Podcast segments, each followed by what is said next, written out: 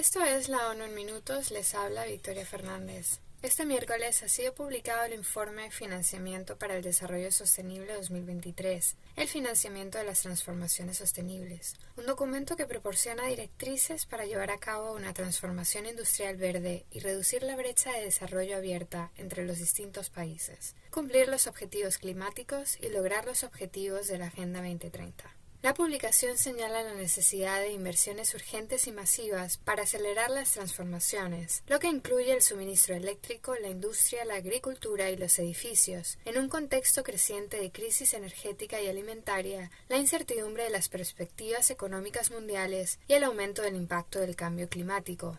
De acuerdo con el informe, es necesaria una combinación de fortalecimiento de los sistemas tributarios, activación y aceleración de la inversión privada y ampliación de la inversión pública internacional y la cooperación para el desarrollo. Los cambios de la arquitectura financiera internacional también son esenciales para conseguir recursos suficientes.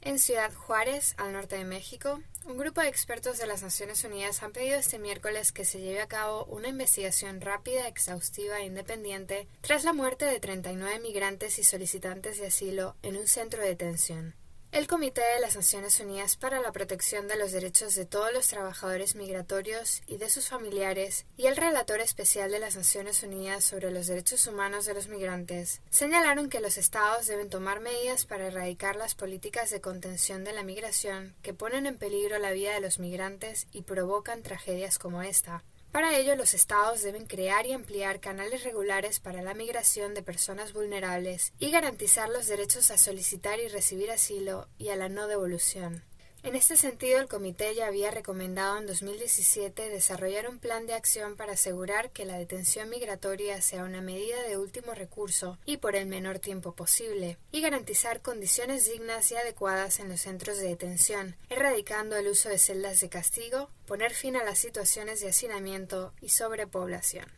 Por otra parte, la Organización Mundial de la Salud ha presentado este miércoles un nuevo manual para que las autoridades aumenten el uso del casco entre los conductores de motocicletas. La segunda edición del documento ofrece orientaciones para ayudar a los dirigentes a establecer las leyes, reglamentos y medidas necesarias para aumentar el uso de cascos seguros y de calidad con el objetivo de salvar vidas. Los traumatismos cráneoencefálicos son la principal causa de muerte entre los motoristas y los cascos seguros reducen el riesgo de muerte en más de seis veces y el de lesiones cerebrales hasta un 74%. Sin embargo, su uso sigue siendo escaso en muchos países, a pesar del rápido aumento del número de motocicletas. Las autoridades deben promulgar leyes, establecer marcos y adoptar medidas para impulsar la disponibilidad y el uso de cascos seguros y de calidad. El último manual, basado en pruebas, establece lo que se necesita, afirmó el director mundial para la seguridad vial, Mats Akebelin.